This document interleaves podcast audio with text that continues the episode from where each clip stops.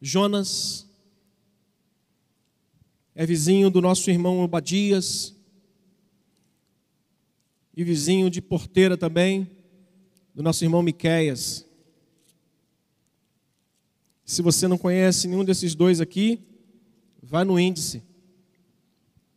Vá no índice da sua Bíblia e logo após você achar, coloque no seu coração que você vai procurar o pastor Luiz Carlos, porque talvez ainda haja a oportunidade de você começar o CETEB 2021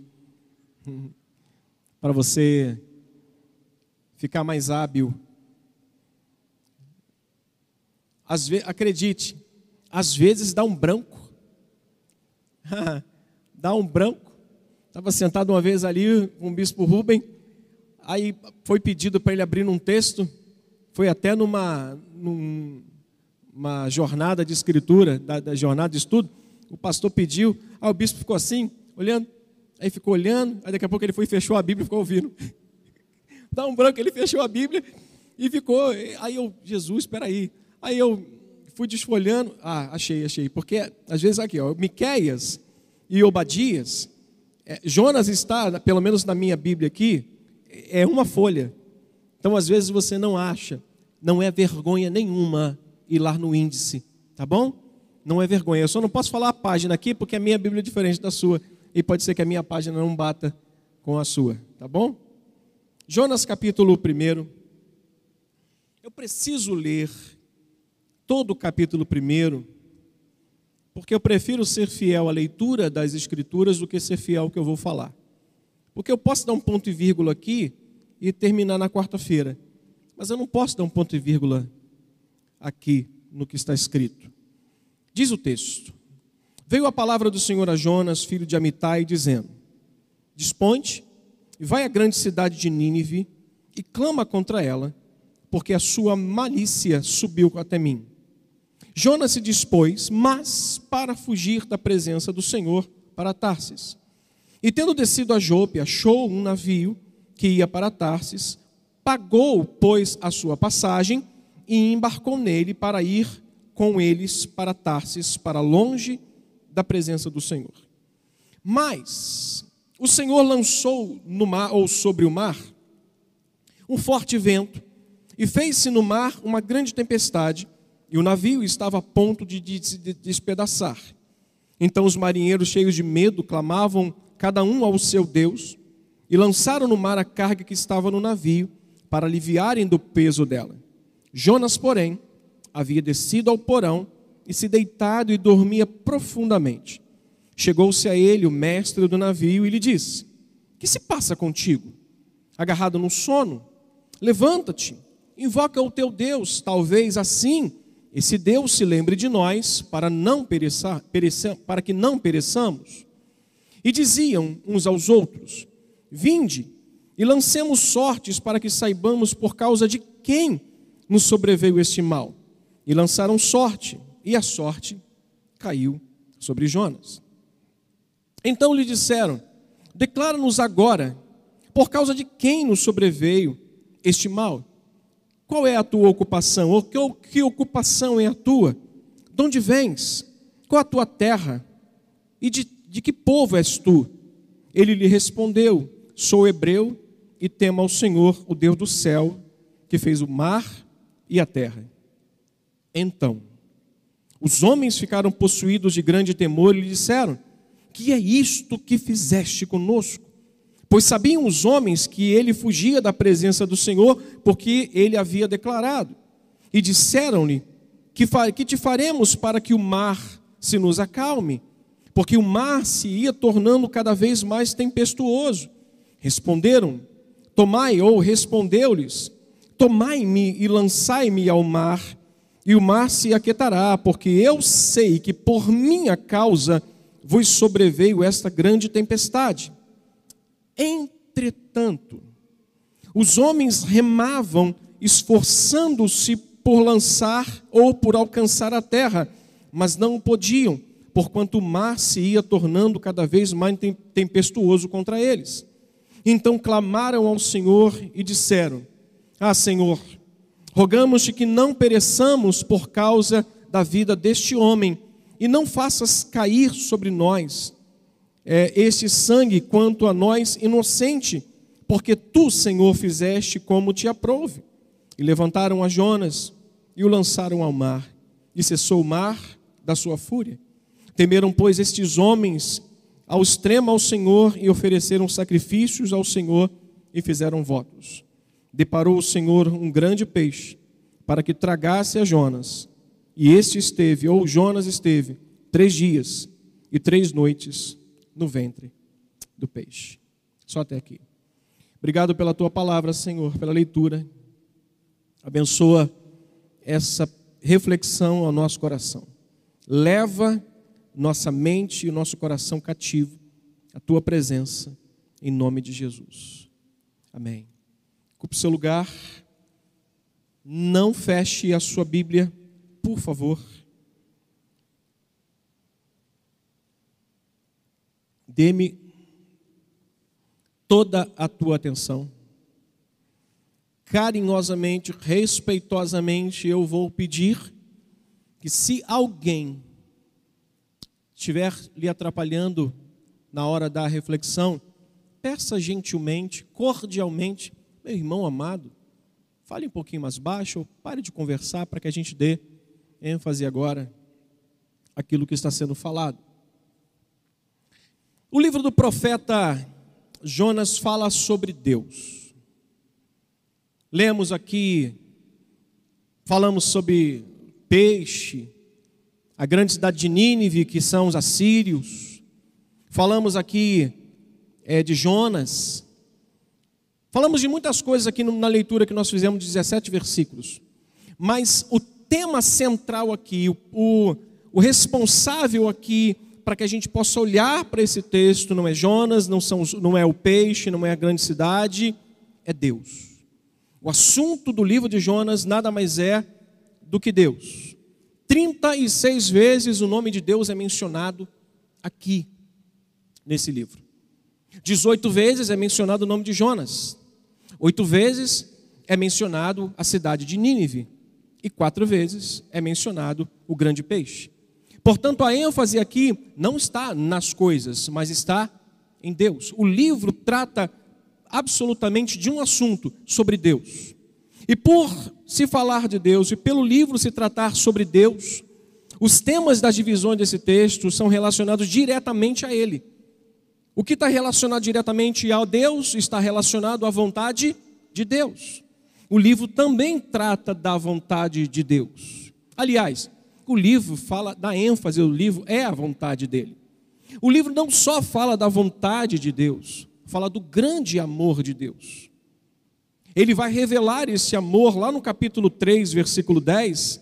E olha que esta foi a segunda vez que Deus tinha, no capítulo 3, verso 1, perdão, no capítulo, no verso 10, é capítulo 1. 3, 1. Olha o que, diz o texto. E veio a palavra do Senhor a segunda vez a Jonas, dizendo: Dispõe-te e vai à grande cidade de Nínive, proclama contra ela a mensagem. E levantou-se ele e foi, e versículo 3: Levantou-se, pois, Jonas a Nínive, segundo a palavra que o Senhor eh, lhe ordenara. E Nínive era uma cidade muito importante diante de Deus, e de três dias para percorrê-la.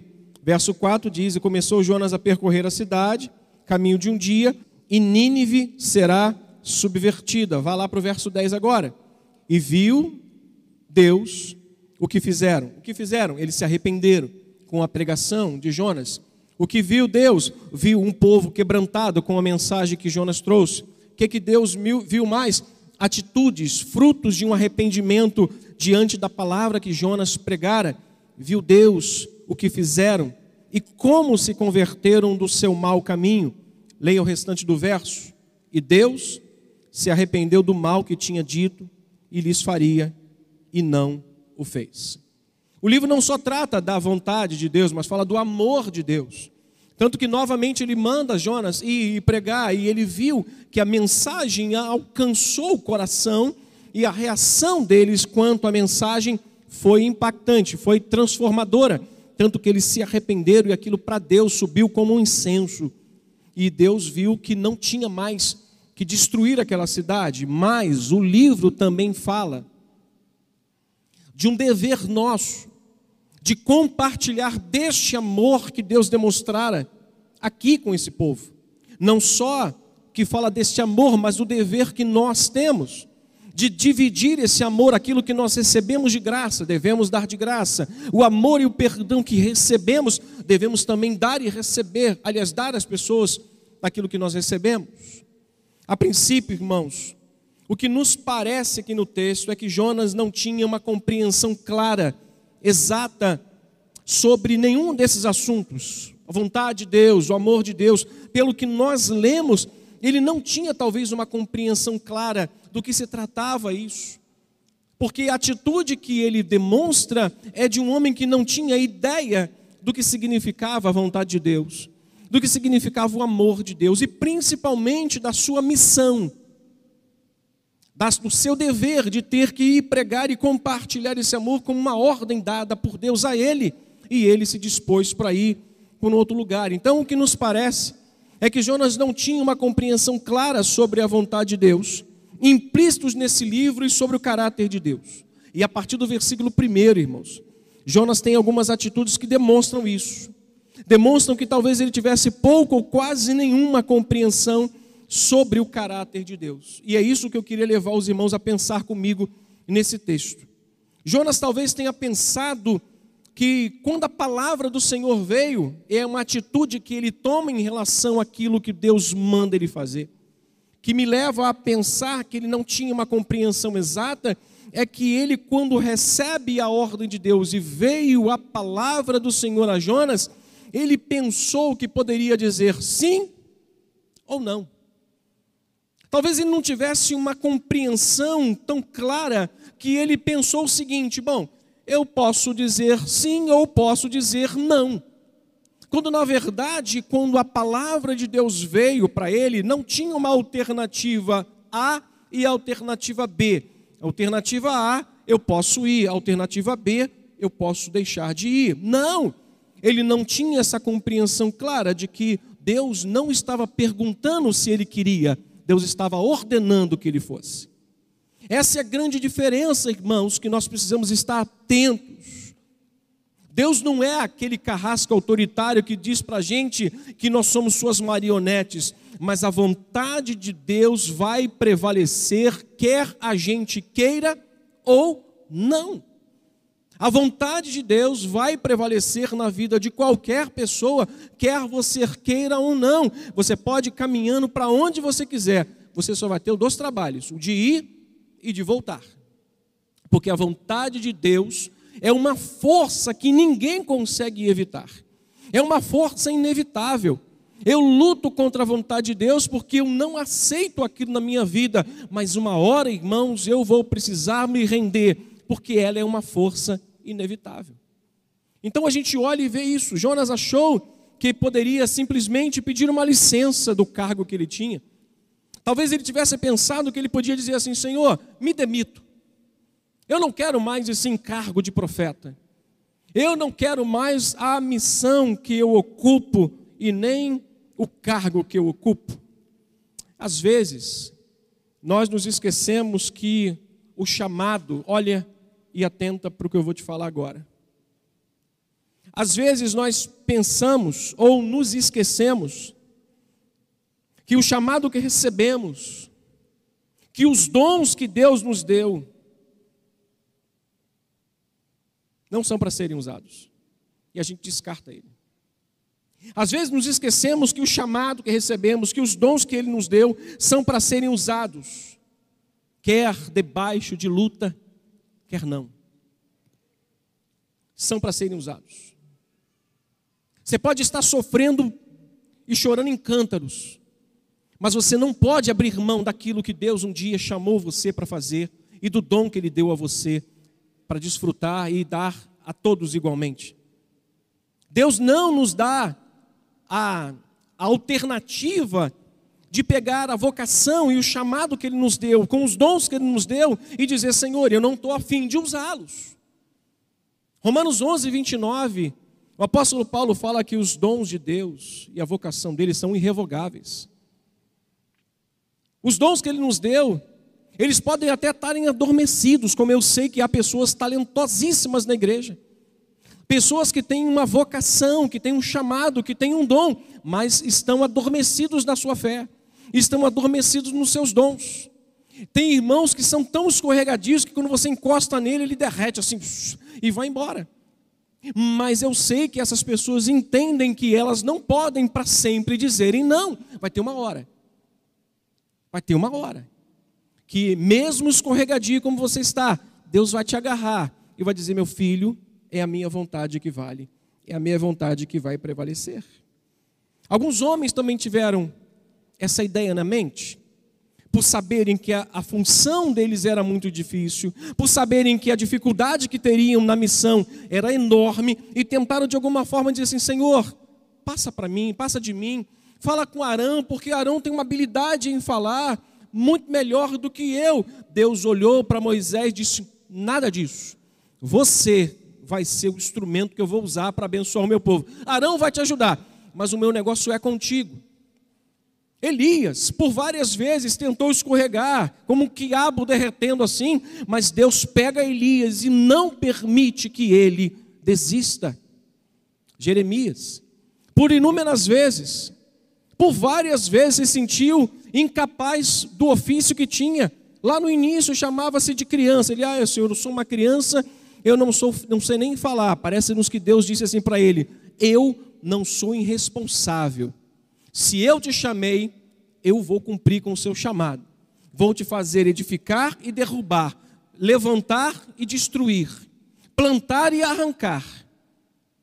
E para provar isso, ele mostrou a palavra dele para Jeremias. Então, irmãos, não há como nós ao colocarmos uma alternativa diante do dom que Deus nos deu e do chamado que Deus nos deu, uma alternativa dizendo: não, eu não quero, eu dou a minha carta de demissão naquilo que o Senhor um dia me deu como chamado e vocação.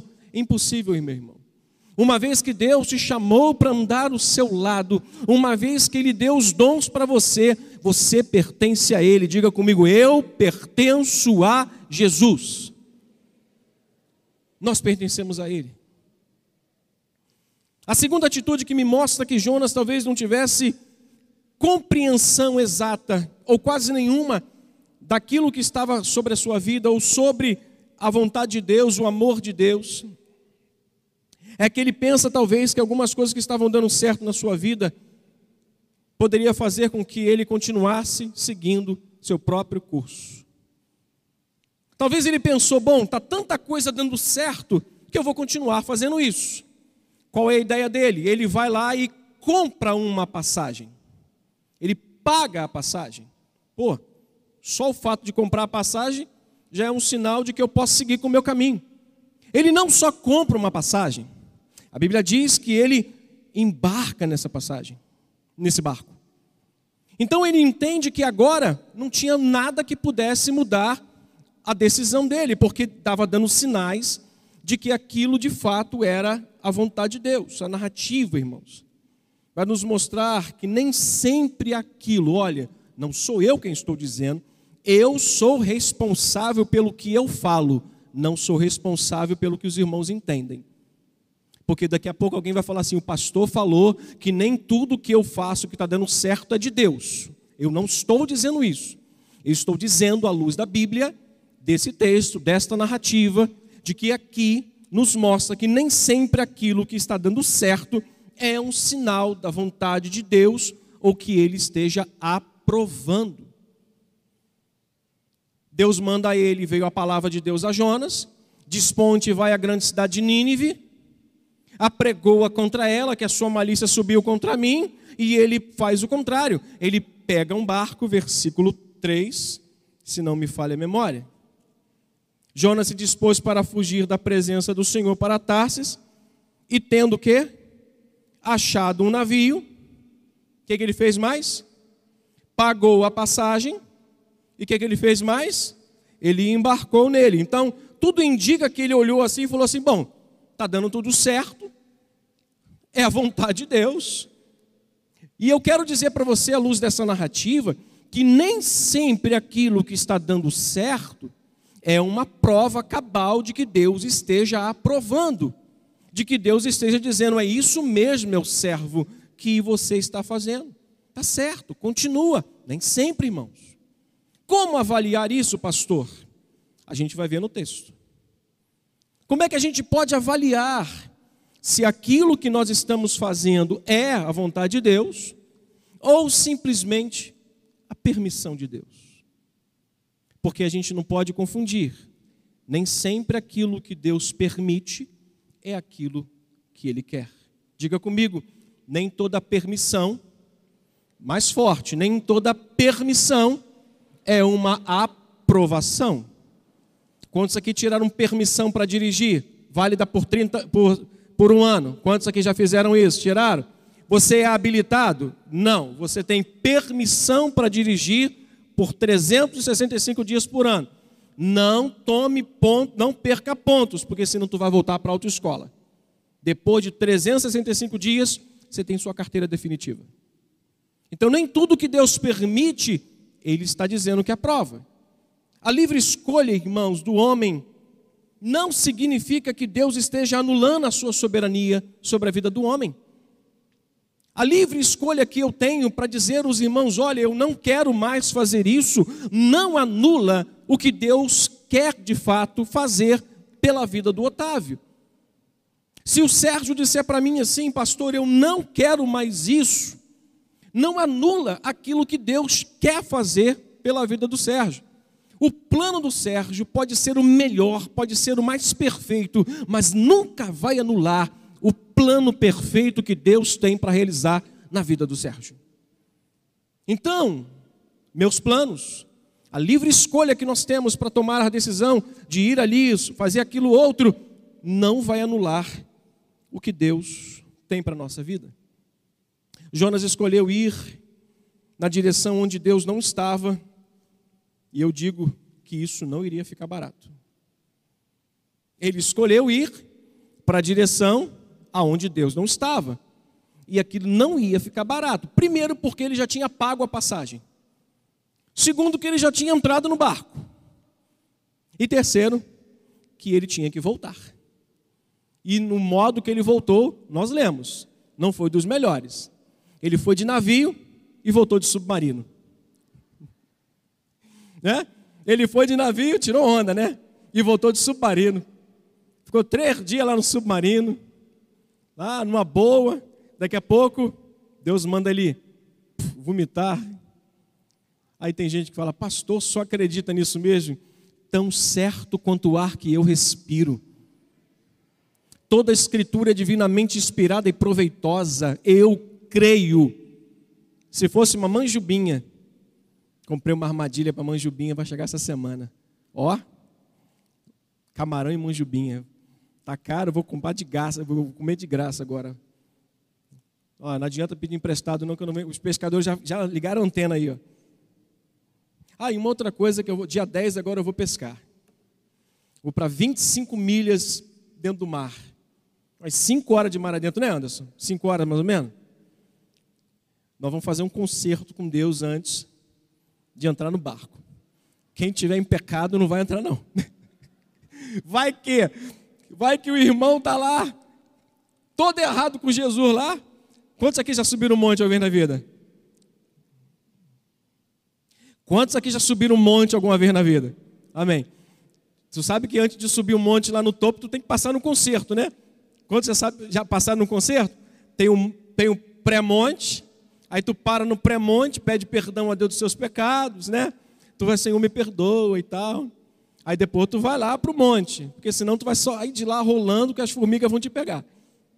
Então, antes da gente entrar no barco, vamos confessar os pecados, porque eu estou afim de voltar, porque eu tenho mulher e filhos, tá bom? Mas eu vou voltar, irmãos, vou voltar. Vamos lá. A pergunta que eu me fiz, que eu queria dividir com os irmãos é: Deus fez alguma coisa para tentar fazer Jonas mudar de ideia? Deus fez alguma coisa para fazer com que aquele seu servo, profeta, chamado e separado por ele, mudasse de ideia? Quantos acham que não? Levante a sua mão. Deus não fez nada. A livre escolha do homem Quantos acham que sim? maioria. Tem uns que não acham nada.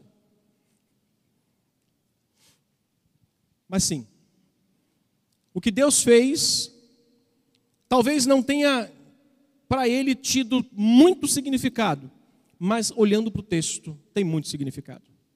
Principalmente quando a gente olha para Salmo 19, onde os céus proclamam a glória de Deus e o firmamento anuncia as obras das suas mãos. E um dia discursa outro dia, uma noite revela conhecimento outra noite. Não há som, não há linguagem, deles não se ouve nenhuma voz, mas tem uma mensagem por detrás daquilo que está e que foi criado por Deus. Se ninguém fala, os céus proclamam. Então, a resposta, Deus fez sim.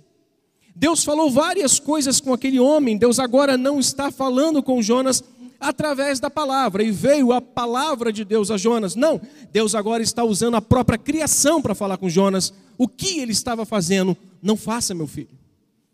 Deus usa o mar, Deus usa trovões, Deus usa ventos. Quem criou isso, irmãos? Quem criou isso, irmãos?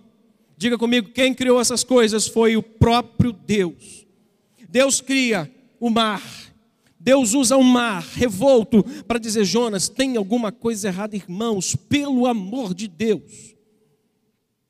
Observe os sinais que estão aparecendo na sua vida. Eles não são meros sinais, eles são a voz de Deus falando através das coisas que você precisa voltar para o caminho dele. Pastor, mas está tudo dando certo. Eu digo que nem sempre aquilo que está dando certo é o significado da aprovação total de Deus. Pode ser a permissão dele, mas não a aprovação dele total. Ele usa mar, ele fala através do vento, do trovão, do peixe. O que Deus fez então para mudar a ideia de Jonas? Versículo 4 diz que ele lança no mar um vento fortíssimo. Mas o Senhor fez o quê? Lançou no mar um forte vento. O que, é que ele fez mais? Versículo 5. Ele fez Jonas ver as consequências da sua escolha. Vamos ler o 5? Juntos. Então, os marinheiros, cheios de medo, clamavam cada um ao seu Deus e lançaram ao mar a carga que estava no navio para o aliviarem do peso. Leia o restante. Jonas, porém, havia descido ao porão e se deitado e dormia profundamente. Veja o verso 11 e o verso 12, por favor. Olha o que, que diz. E disseram que te faremos para que o mar se nos acalme. Irmãos, Deus fez muita coisa para Jonas mudar de ideia. Olha o que, que ele fez mais. Ele usa a boca de um ímpio, versículo 6. Chegou-se a ele, leia, quem? O mestre do navio. E lhe disse o quê? Que se passa contigo, rapaz? Agarrado no sono. Levanta-te e invoca o teu Deus. Talvez assim esse Deus se lembre de nós, para que não pereçamos. Deus falou e fez alguma coisa para Jonas mudar de ideia? Agora nós temos a resposta: sim. Ele falou. Ele usou a natureza, toda a sua criação, tudo que ele criou, vento, mar, peixe, tudo. Ele ele mostrou que as consequências da sua decisão trouxe um prejuízo para quem estava do seu lado. Ele disse: Jonas, você não está vendo? A sua desobediência está causando prejuízo para as pessoas. Acorda! E ele foi deitar. E ele usou, Deus usou um ímpio para dizer para ele: Cara, você não vai fazer nada. Estamos aqui clamando ao nosso Deus e você nem sequer se manifesta. Queridos irmãos, você quer que Deus desenhe para você um quadro para dizer que você está errado? Você quer que Deus pinte uma tela com o seu rosto e escreva assim: volte para o meu caminho? Ou os sinais que você está vendo não são suficientes para que você volte e diga: Senhor, me perdoe. Eu quero voltar ao caminho, quero voltar ao início de tudo encontrar-me contigo novamente. Quero chamar nossa atenção para esse problema sério. É um problema sério. Deus nos chamou para sermos bênção na vida de muitas pessoas. Chamou ou não chamou? Deus, diga comigo, Deus me chamou. Diga mais uma vez, Deus me chamou para ser bênção na vida das pessoas e principalmente da minha família. Eu quero chamar a nossa atenção para esse problema sério que nós acabamos de ler aqui. Tendo Deus nos chamado para sermos bênção para nós, para nossa família e também para as pessoas, corremos um grande perigo de criarmos sérios problemas a essas pessoas, se não estivermos alinhados com a vontade de Deus, pelo contrário, em rebeldia. Corremos um risco de trazer um prejuízo emocional, espiritual, material, para quem quer que seja, da nossa família ou não, se nós estivermos nos insurgindo contra Deus, em desobediência dela, a Ele, e nos mantermos com o pé firme, dizendo: É isso que eu quero. Corremos o risco, irmãos. Ontem o pastor Alessandro ministrou na pastoral da família. Pastor Gilberto testou positivo, estaria com a gente, mas pastor Alessandro me socorreu. Eu não estava querendo pregar, eu não tinha é, me preparado, eu estava me preparando para hoje. E eu pedi o pastor Alessandro para pregar. Ele falou sobre a atitude de Sara em falar para Abraão: Abraão, já que eu estou ficando velhinha, já passou o costume das mulheres mais novas, tem uma escrava, uma escrava, uma serva, grave comigo isso, uma escrava, uma serva, toma, fica com ela, deita-te com ela, e um filho dela será o nosso herdeiro. Sabe de onde surgiu essa serva e essa escrava? Possivelmente de um erro de Abraão possivelmente de uma atitude de desconfiança que Deus tinha colocado ele na terra, e nessa terra houve fome. E Abraão decide ir até o Egito para pegar comida nas mãos de Faraó. Os príncipes de Faraó olharam para Sara e viram que era uma mulher bela. Abraão já tinha acordado com ela: Não digas que tu és a minha mulher, mas a minha irmã. Quando eles descobriram que ela não era irmã, mas era mulher, olharam para Abraão e repreenderam. Olha, irmãos, que vergonha um servo de Deus ser repreendido por um incrédulo. Interessante? Nós vamos descobrir isso também aqui, com Jonas. Essa vergonha. Aí, para livrar-se da maldição que Deus tinha trazido sobre o Egito, o rei, os príncipes pegam e dão escravas, escravos, camelos, bois para Abraão, e Abraão volta para sua terra dizendo assim: Estou com bala na agulha, voltei de lá cheio do dinheiro.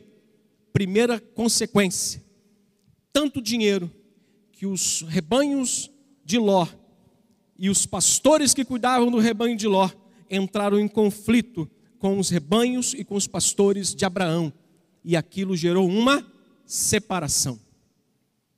Qualquer decisão nossa tem que ser calculada meticulosamente, sabe para quê? Para que a gente não traga um problema para as pessoas, principalmente para os membros da nossa família. Não faça nada sem que antes você ouça a voz de Deus e quando você não ouvir a voz de Deus, fique atento para os sinais que Deus tem para te mostrar, para que você tome a decisão na hora certa. Nem que você tenha que esperar 25 anos, como Sara esperou.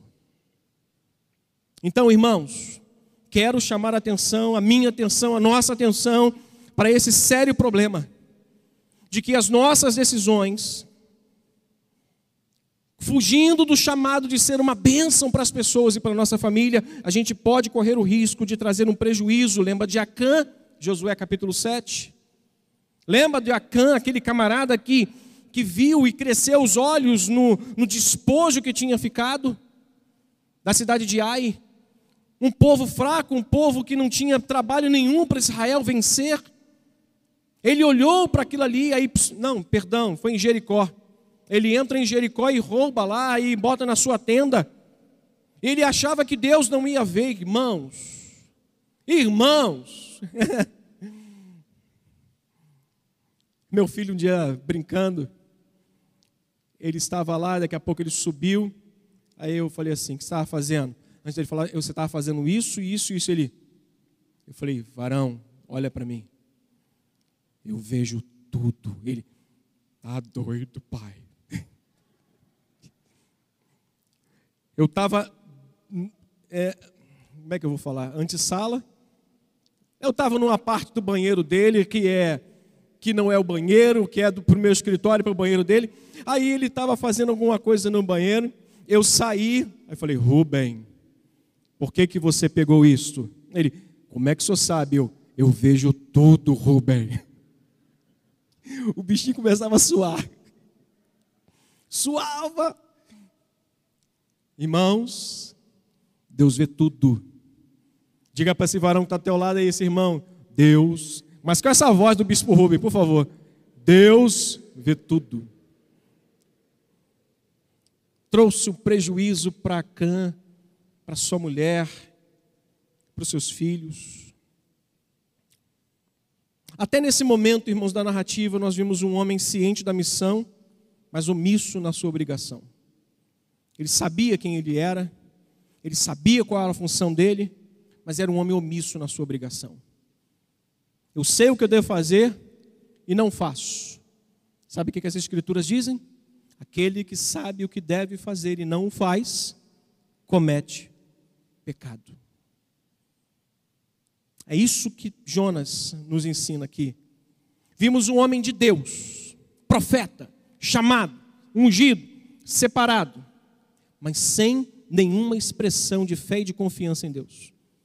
Porque se ele fosse um homem que confiasse em Deus, ele dizia, diria: Senhor, é para pregar em Nínive?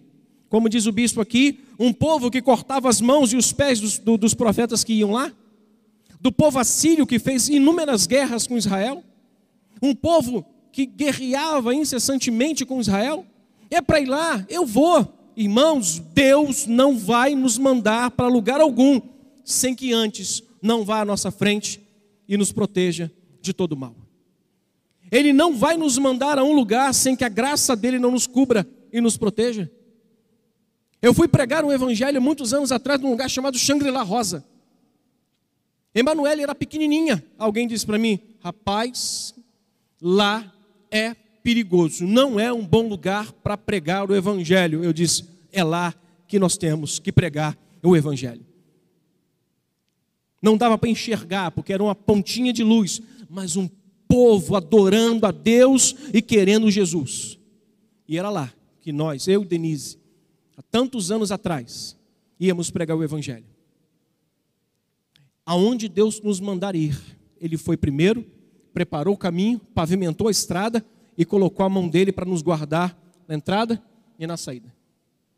Piscava farol para traficante me deixar subir um morro, numa favela, comigo, com Denise e com Emanuele.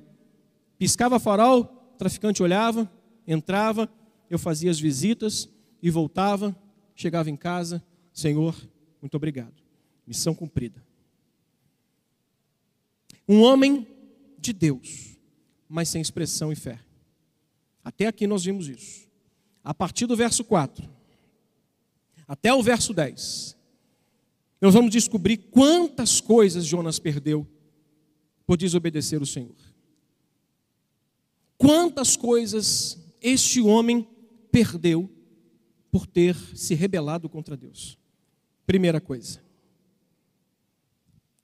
que você não perca isso. Olhe para mim, que você jamais perca isso. O privilégio de ouvir a voz de Deus. Irmão, você pode deixar de ouvir a voz do seu namorado, da sua namorada, do seu pai, da sua mãe, de um tio, de uma tia, de qualquer um. Até a voz que sai do seu smartphone. Mas nunca deixe de ouvir a voz de Deus. Isso é o fim, é a derrocada de um homem de uma mulher, quando ele deixa de ouvir a voz de Deus. Versículo 4. O que, que diz o texto? Mas o Senhor lançou no mar um forte vento, fez-se o mar uma grande tempestade e o navio a ponto de despedaçar. Deus estava dizendo para ele: Eu não falo mais com você, a minha criação fala. Queridos irmãos, Jonas perdeu o privilégio de ouvir a voz de Deus. Segunda coisa que ele perde, o vigor espiritual. Versículos 5 e 6. Enquanto os marinheiros estavam cheios de medo, clamando cada um seu Deus, perdendo as cargas do navio, jogando fora, Jonas, o que, que diz o texto? Descia ao porão e dormia profundamente. Segunda coisa que esse homem perde é o vigor espiritual e o desejo de orar. Se eu quero te dizer uma coisa, aliás, eu vou te dizer uma coisa hoje. Se tem um sinal que a gente precisa estar muito atento a ele, que a nossa, nossa antena de Wi-Fi precisa estar ligada agora, é quais sinais que Deus nos mostra para como anda a nossa disposição espiritual. O nosso termômetro espiritual é quando nós deixamos de orar, deixamos de estudar a palavra de Deus e não nos importamos com quem está indo para o inferno. Quando a gente não se importa mais em ter uma, uma vida de comunhão com Deus, em oração. Quando a Bíblia Sagrada passa a ser um livro de autoajuda, e quando as pessoas que estão indo para o inferno vão porque merecem ir para o inferno, nós precisamos colocar a nossa barba de molho, porque a nossa nosso vigor espiritual está em declínio que, que esse homem perdeu, pastor? Esse homem perdeu o vigor espiritual, o desejo de orar. Os homens estavam orando aos seus deuses e ele foi para o barco, lá para o fundo, para dormir. Terceira coisa que ele perde. E isso é lamentável na nossa geração. Ele perde o poder do testemunho. Ele não tem mais eficácia. A vida de um profeta era uma vida respeitada. Era uma vida respeitada por uns e odiadas por outros. Mas ele perde o poder do testemunho e a gente vai descobrir isso no capítulo 7, do versículo 7 até o versículo 10. E diz: E diziam uns aos outros: Vinde, lancemos sortes para que saibamos por causa de quem nos sobreveio esse mal. E lançaram sortes e caiu sobre quem? Sobre Jonas. Se jogasse, irmãos, se jogasse uma moeda no mar, a moeda ia cair, ia ficar flutuando só do lado de Jonas. Porque quando o negócio está para dar ruim para o cara, irmãos, não tem jeito. Não tem jeito. Então disseram: declara-nos agora, por causa de quem nos sobreveio, ou por causa de que, quem nos sobreveio esta, este mal? Que ocupação é a tua? De onde vens? Qual a tua terra? E de que povo tu és? Ele respondeu: Sou hebreu.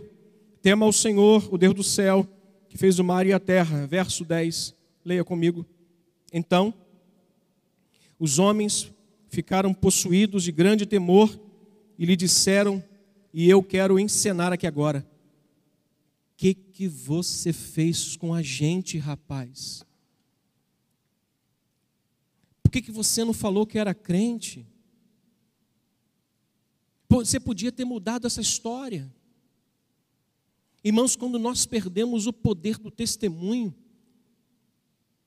quando nós deixamos de ser quem nós fomos chamados para ser, é o fim.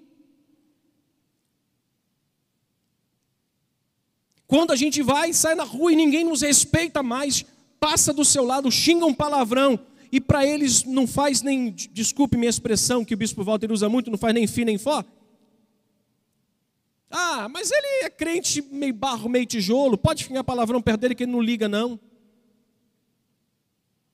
Quando nós perdemos o respeito das pessoas a nós, precisamos estar atentos. Precisamos estar atentos. Quando o camarada começar a te encher lá de vídeo, com piada de crente, piada de igreja, piada de pastor, com, com vídeos perniciosos, com vídeos significa que você perdeu o poder do testemunho, meu irmão, ninguém te respeita. Esses homens olharam: o que você fez com a gente, Jonas? O que você fez com a gente, rapaz? Por que você não falou que era hebreu? Nós temos noção de quem é o teu Deus. Se você dissesse, nós tínhamos mudado tudo. Irmãos, cuidado para que você não perca o poder daquilo que é maior. Que é o maior chamado que Deus nos fez. Nós somos chamados para sermos sal e luz nesse mundo. Se o sal não servir para mais nada, ele só vai servir para ser pisado pelos homens. Que Deus nos ajude na nossa missão de testemunharmos o verdadeiro evangelho de Cristo. Que vergonha deve ter sido para o profeta Jonas ouvir isso da boca de um incrédulo.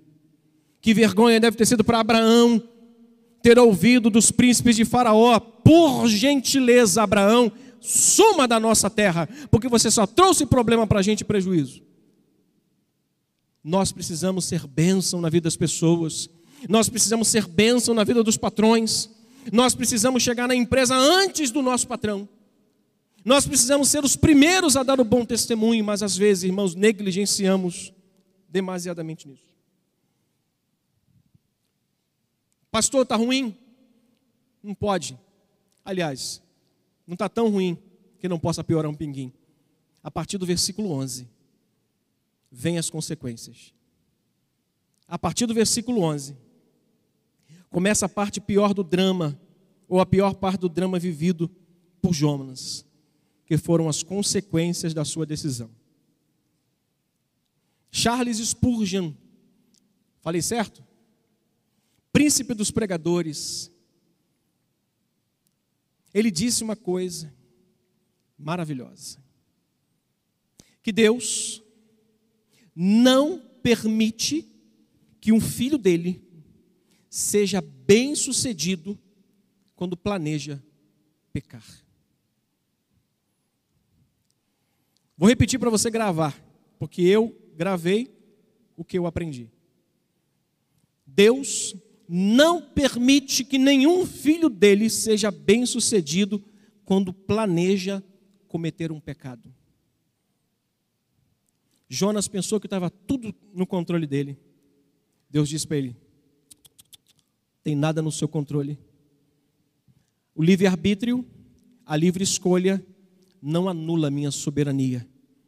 A tua vontade, há caminhos que parecem serem direitos ao homem, mas ao cabo dele, diz o escritor aos Provérbios, é caminho de morte, é caminho de perdas. Começa agora o drama vivido por ele.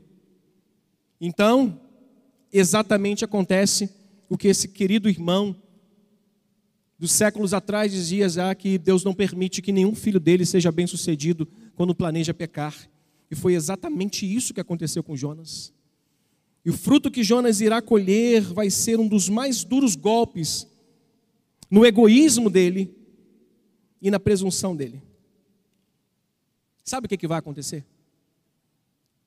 Jonas vai, ele, ele vai tomar um golpe agora, tão forte, no seu egoísmo, na sua presunção, que vai mostrar para ele, parece que ele não vai aprender, não, só vai aprender isso depois do capítulo, depois do capítulo 3 que ele ainda vai sentar debaixo de uma árvore e ainda vai reclamar da vida. Mas olha isso aqui. O que vai acontecer aqui agora com Jonas, ele vai ter que colher um fruto que vai ser humilhante para ele. Me perdoe com essa expressão. Vai ser humilhante. A prova de que Deus não deixa um filho ser bem-sucedido quando planeja fazer alguma coisa errada. Sabe o que vai acontecer? Eles disseram assim: declara-nos o que é que nós devemos fazer para acabar com o problema. Qual foi a solução que Jonas encontrou? Qual foi, irmãos? Pega-me, lança-me no, lar, no mar, que o mar vai ficar calmo, o, o vento vai cessar. Você sabe o que, que esses homens ímpios fizeram? Esses homens ímpios pegaram no remo e começaram. Tem um grito que dá, né? O cara que fica lá na frente e os caras daqui remando, tem uma palavra de ordem que dá para os caras ficarem remando. Mas a Bíblia diz que eles não conseguiam parar na terra para desembarcar Jonas, porque o mar não permitia. Você sabe o que, que Jonas fez por esses caras? Olhe para mim, nada. Sabe o que, que esses homens fizeram pelo Jonas? se esforçaram para não matar Jonas. Você sabe o que Deus estava mostrando para Jonas? Que na verdade quem deveria ser luz não foi, e quem era trevas agiu como filhos da luz.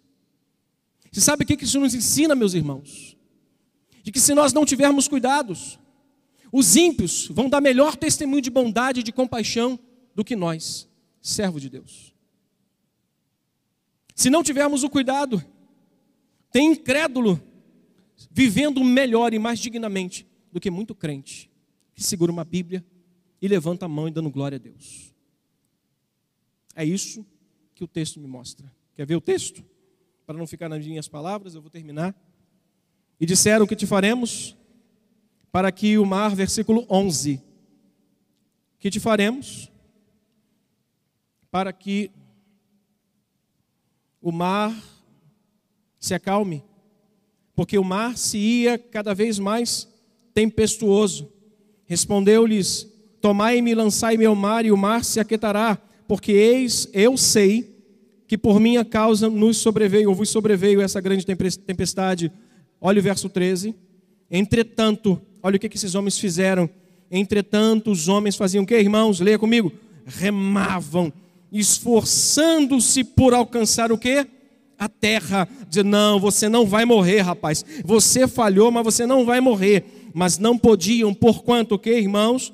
Por quanto o mar se ia tornando cada vez mais tempestuoso contra eles. Eles dão um golpe final. Então clamaram ao Senhor, disseram: Senhor, rogamos-te que não pereçamos por causa desta vida, deste homem, e não faças que o seu sangue caia sobre nós, que somos inocentes, porque tu, Senhor, fizeste como te aprouve.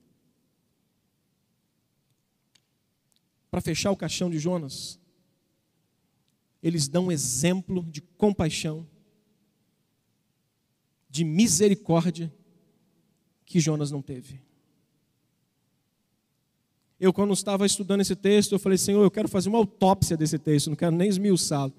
Eu quero aprender com esse texto lições para a minha vida. Eu tenho que aprender boas coisas desse texto, que não é só falar de um peixe que engoliu Jonas, tem uma lição de vida cristã para nós aqui, irmãos.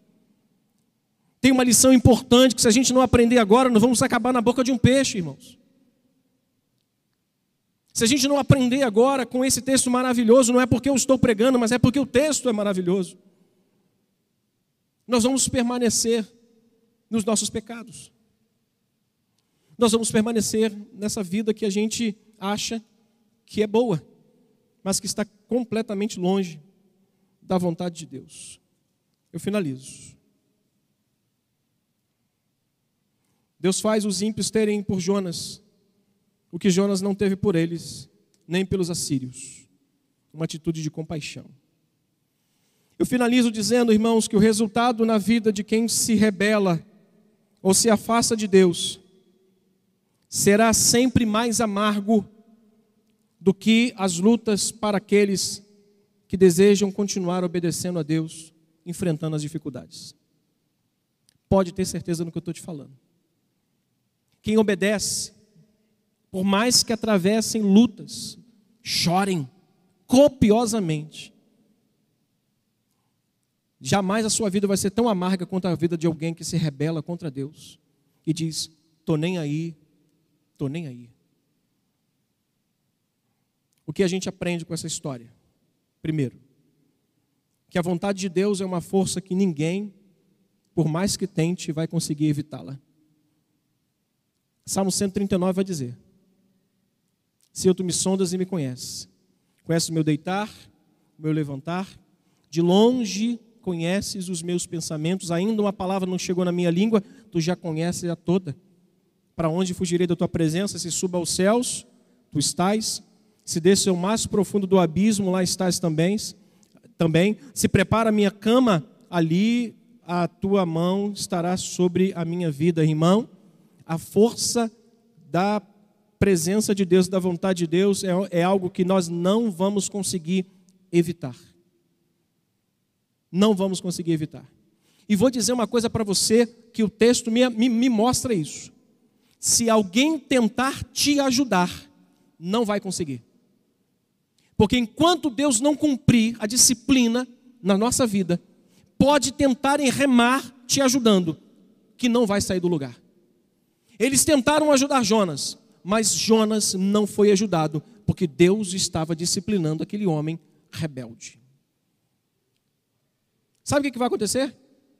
Você vai fazer com que pessoas trabalhem para você, se esforcem, mas você mesmo não resolve o seu problema. Você tem que dizer como Jonas: Eu sou o problema. Eu sou o problema. Jogue-me no mar, que eu resolvo o problema. Resolvo, o problema está resolvido. Segunda lição que eu tiro desse texto. Essa é grande. Grave isso. Fique atento, não aos resultados das suas escolhas, mas aos sinais que Deus está nos dando ou te dando para que você possa não ir longe demais nas suas decisões e depois não venha conseguir voltar. Fique atento aos sinais para que você não vá longe demais e depois não consiga voltar, meu irmão, minha irmã. Deus, tá dando, Deus deu sinais para eles, para esse homem. E por último, não esperem as coisas ficarem piores para você voltar hoje para os braços do Pai. Que Deus nos abençoe abundantemente. Vamos orar. Feche seus olhos, curve sua cabeça.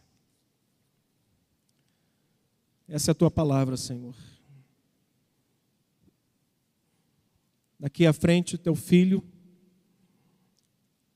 vai conseguir apagar toda a sua transgressão a partir do capítulo 2. Uma borracha vai estar nas mãos para apagar todos os pecados deste homem que vai debruçar-se diante e ele vai cumprir a sua missão. Mas até aqui, este homem sofreu vendo coisas horríveis acontecer com ele por causa de uma decisão. Jonas se arrependeu. Jonas pregou a palavra, mas eu não sei qual será a reação desses irmãos que estão aqui me ouvindo e os que estão em casa. Só o Senhor sabe. Mas o meu pedido a ti é que esses teus filhos possam mudar a direção com a qual eles tomaram agora o caminho. Que eles possam tão logo acordarem, despertarem e dizerem: Eu sou o problema, eu preciso mudar, eu quero mudança, e vou mudar, e quebrantar o coração e receber o perdão de Deus. Pai querido, abençoa essa pequena reflexão ao coração dos meus irmãos e peço, leva o teu povo em paz, debaixo da tua mão poderosa, com essa palavra que me abençoou profundamente ecoando nos seus corações, em o nome de Jesus. Amém e amém. Deus abençoe a vida dos irmãos, rica e abundantemente. Ah, tá. tá, tá. Desculpe, meu, eu não pedi para os irmãos ficarem de pé, mas eu já terminei o culto, mas deixa eu dar um aviso aqui. Bispo Rubem, hoje pela manhã, é, pediu para que nós pudéssemos é, fazer um jejum no próximo domingo em favor da nossa nação. Se você puder estar aqui no domingo de manhã, se não, faça um jejum, entregue de 18, de 6 da manhã até meio-dia, ou de 6 da manhã até 6 da tarde, como você aguentar. Mas vamos orar e jejuar pela nossa nação, tá bom? Que o amor de Deus Pai, graça de Deus Filho e o consolo do Espírito Santo seja sobre nós hoje e sempre. Amém e amém. Deus abençoe sua vida. Me perdoe pelos 15 minutos a mais aí que eu passei. Vão em paz.